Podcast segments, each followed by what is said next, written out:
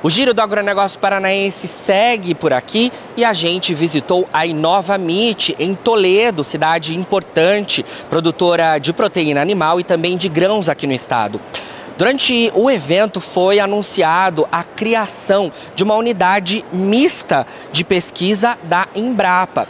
E a gente conversou com o Everton, que é chefe geral da Embrapa Suínos e Aves, e ele falou um pouco mais para a gente sobre a criação dessa unidade que ficará alocada aqui na cidade de Toledo. Então, essa é uma iniciativa relativamente nova na Embrapa. Nós só temos seis destas unidades mistas no país e esta será a sétima unidade mista de pesquisa e inovação que nós teremos no Brasil. É uma forma nova de fazer pesquisa e de, de fazer isso de uma maneira eficiente, interagindo com o que existe já de valência na, na região. Então, o, como o nome sugere, ela é mista, ou seja, nós fazemos uma sinergia, estabelecemos uma sinergia com outras entidades, sejam empresas privadas, sejam instituições de ciência e tecnologia que já estão instaladas na região, buscando uma, fazendo uma leitura da necessidade de desenvolvimento de tecnologias, internalizando isso e trabalhando com esses parceiros para rapidamente devolver as soluções para o sistema de produção. Então, com isso a gente busca agilidade e nós buscamos uma eficiência também econômica. A Embrapa agora completando seus 50 anos, chegou numa marca muito interessante em, em relação ao seu papel social e o seu retorno. É importante que as pessoas saibam que para cada um real investido em pesquisa, a Embrapa devolve aproximadamente 20 reais em, em, em termos de tecnologias com é, impacto social, impacto econômico e assim por diante. Então nós somos uma empresa que tem um orgulho muito grande desse resultado, mas nós temos que estar antenados com relação ao futuro. E o futuro é agilidade, é uma corrida tecnológica que nós estamos vivendo nesse momento. E isso se faz não trabalhando isoladamente e sim conectado com outras entidades que podem criar é, uma sinergia conosco e fazer isso acontecer de uma maneira eficiente. Então é isso que está em jogo nessa unidade mista de pesquisa e inovação a formalização e assinatura de todos os procedimentos para a criação dessa unidade é, é realizada aqui na Inova Meet, né? O trabalho já começa e o que, que motivou a criação dessa unidade aqui em Toledo? Então, o trabalho vai começar imediatamente. Na verdade, o trabalho já tem um começo estabelecido. Nós, anteriormente à formalização da unidade mista de pesquisa e inovação, já tínhamos um acordo de cooperação técnica com a, um, o Bioparque é, e com o Bioparque Educação, que são duas entidades. E com isso nós já tínhamos um, todo um levantamento do que era necessário no primeiro momento como é, projetos de pesquisa e já estamos trabalhando na articulação com as empresas da região, inclusive com entidades que fomentam, que financiam pesquisas. Então nós estamos já trabalhando é, conectados com Senai, com Fundação Araucária, que é uma fundação de apoio aqui na, no, na, no estado do Paraná. E a ideia é começar muito rapidamente. E hoje é o marco de formalização dessa UMIP aqui no. Uh, para Toledo, aqui na região oeste do Paraná. Será a UMIP Oeste Paraná. Essa, essa é, a, é a denominação dessa unidade mista de pesquisa e inovação. E a criação dessa unidade por aqui tem a ver com o ecossistema de produção de alimentos voltado para proteína animal e também para grãos que está estabelecido aqui na região? Sim, com, certamente. O que, que acontece? Ah, há uns dois anos aproximadamente, nós fizemos um trabalho de identificar aonde as cadeias de produção estavam com maior índice de crescimento, de desenvolvimento. E o oeste do Paraná é incontestavelmente o local onde a avicultura e a suinocultura estão crescendo de uma maneira extremamente acelerada. Quando você tem uma intensificação e um crescimento, também é de se esperar que lá surjam os desafios. E nós trabalhamos muito numa lógica de identificar os desafios e gerar soluções para esses desafios. Então nós identificamos que aqui era um terreno fértil para fazer uma leitura dos desafios das cadeias de produção e gerar as, soluções uh, para esses desafios. No processo, inicialmente, nós começamos com aves e suínos. Essa é a unidade que eu represento aqui.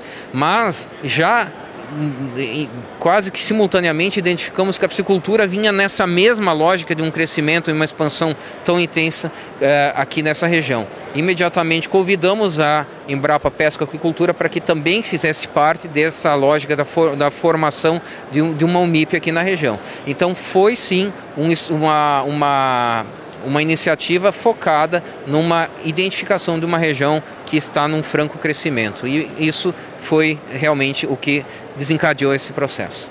Excelente. Everton, já pensando em futuro aí, né?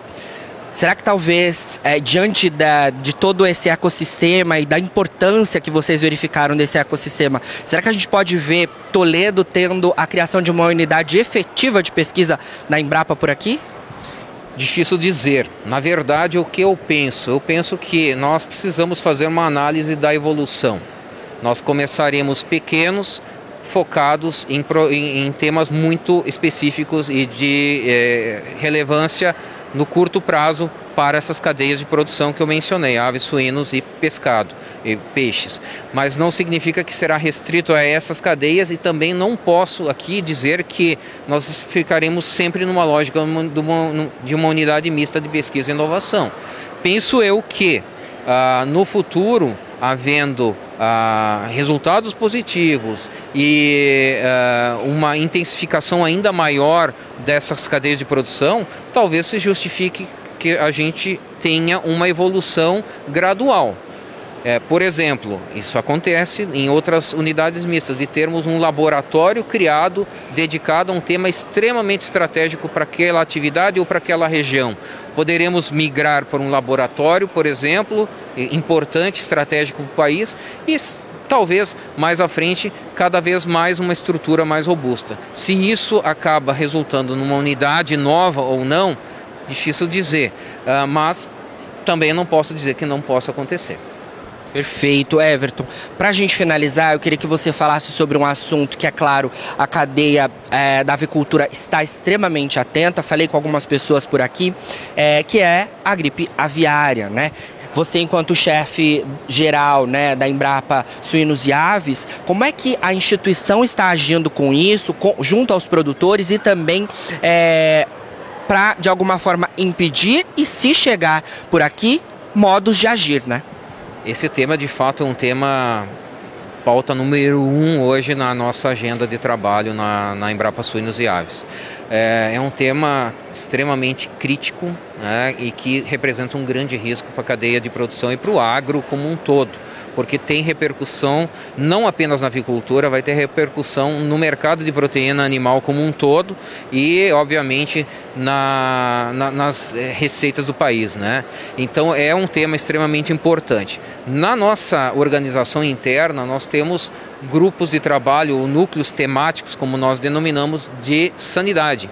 Então, os nossos pesquisadores e analistas, enfim, todo o time que compõe um núcleo temático de sanidade de aves e também com colaboração do núcleo temático de sanidade de suínos, é, nós temos trabalhado intensamente no sentido da comunicação correta, no sentido de participação de lives e promovendo lives, até mesmo com colegas da Embrapa, nós somos 43 centros no país inteiro, então nós temos avicultura em todo o país. Então nós inclusive também fizemos um trabalho de nivelamento de informações com colegas que lidam com a avicultura direta e indiretamente em outras regiões do país. A avicultura, 65% dela está no sul do Brasil, mas não significa que nós tenhamos apenas problemas nessa região sul. Nós podemos ter problema em qualquer parte do país. Então é um, uma, uma preocupação nacional. Então nós estamos trabalhando muito fortemente na comunicação, desenvolvimento de materiais. Uh, nosso sistema de atendimento ao cidadão uh,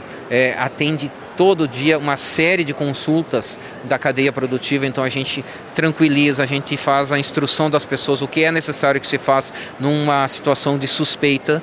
Felizmente, até o momento, nós só tivemos suspeitas. O país está fazendo um trabalho maravilhoso através do Ministério da Agricultura, através do Serviço Veterinário Oficial em cada unidade federativa, no sentido de fazer um monitoramento, de atender a, essas, é, a esses relatos de suspeita. Então, a gente está realmente realmente mostrando, e eu diria até muito além do que se imaginava, porque nós não tínhamos familiaridade com uma, uma situação tão iminente de risco, né? É, fazendo um grande, desempenhando um grande papel. O que se espera de fato num país como é o nosso, que é um país que fornece tanto alimento, nós alimentamos mais de um bilhão de pessoas todos os dias. Então, é o dever de casa bem feito e a gente está, obviamente, muito atento a isso. Então, nós estamos contribuindo com toda essa pauta, toda essa dinâmica e, claro, nós precisamos entender que cada elo, cada entidade nesse processo tem a sua função. Por hora, nós disponibilizamos os nossos laboratórios para uma eventual necessidade. Nós não participamos ainda ativamente em monitoramento e diagnóstico de nada disso, mas nós temos uma estrutura muito importante. Eu vou citar um exemplo aqui, só para que a, a, a, as pessoas tenham uma ideia. Na época da, do Covid, o nosso laboratório, nós somos um centro de suínos e aves, fez mais de 50 mil análises e nós precisamos lembrar que quando começou o Covid não tinha kit de farmácia. Então nós apoiamos fortemente toda essa questão de diagnóstico e confirmação de Covid, por exemplo. Então, para ter uma ideia da qualidade e do, do, da capacidade do nosso laboratório. Tudo isso está à disposição. É, tanto recurso humano quanto recurso físico né, de, de, de, laboratórios e esperamos que a gente não precise disso. Essa é a nossa grande expectativa. E da forma como as coisas estão sinalizando, acredito que o país realmente tem chance de passar livre e ileso, pelo menos neste ano, da influenza aviária, o que será ótimo. Nós seremos a grande potência produtora de proteína animal que não teve a influenza. E tomara que isso se confirme nos próximos meses e que a gente tenha essa é, também possa comunicar isso para o mundo, porque o mundo olha muitas vezes para o Brasil dizendo assim, não é possível que vocês tenham tanta qualidade, tanta eficiência e tanto êxito. E mais uma vez a gente vai mostrar para o mundo que a gente tem condições de fazer isso. Com certeza, esses são os nossos desejos justamente, né? E você, produtor que está nos acompanhando, fique aí ligado porque o Notícias Agrícolas segue no giro do agronegócio paranaense.